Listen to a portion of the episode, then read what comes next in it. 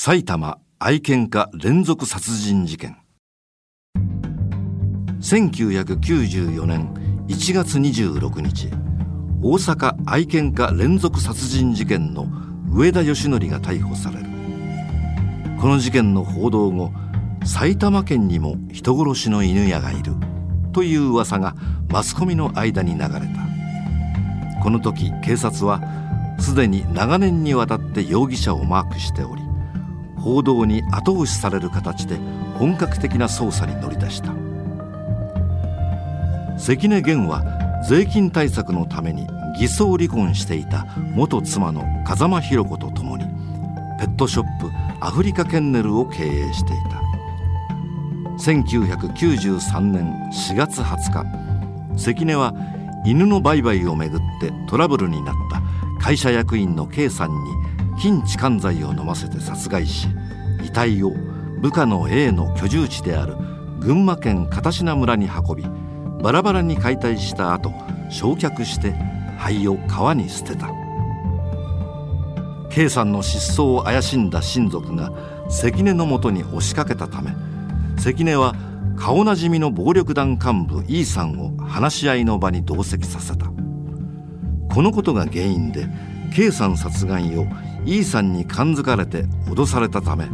今度は E さんと E さんの運転手の W さんに筋痴漢剤を飲ませて殺害。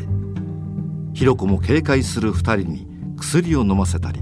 遺体を解体する作業を手伝った。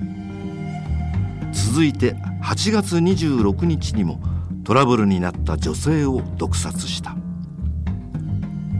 遺体が完全に消滅しているため警察の捜査は難航した。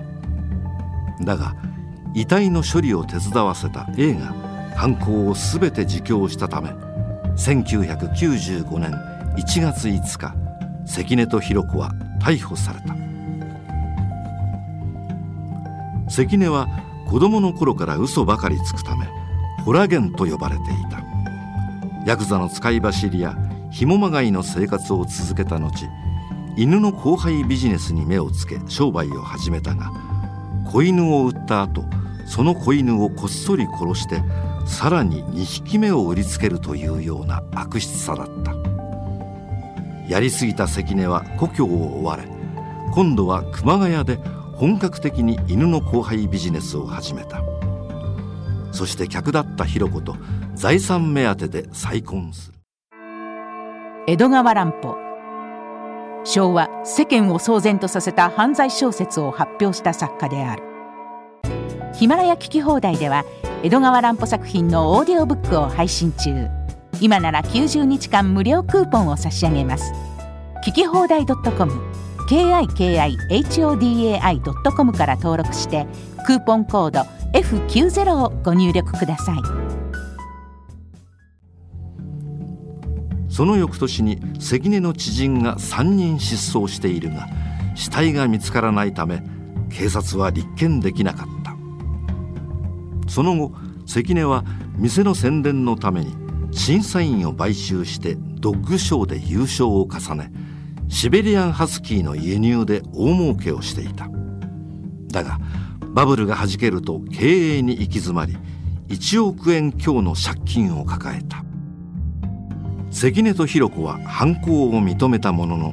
互いに相手が主犯であると罪をなすりつけ合った。そして2001年3月21日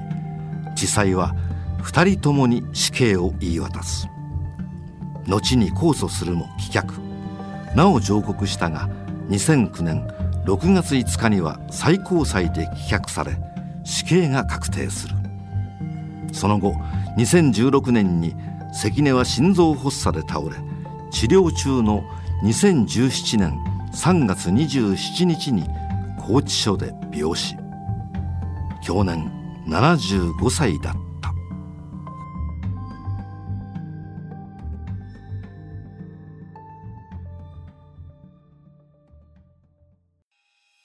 この事件をはじめ平成の日本を震撼させた凶悪犯罪の全貌はヒマラヤで配信中。日本凶悪犯罪大全217今すぐヒマラヤのアプリをダウンロードして聞いてみよう。事実は小説よりきなり。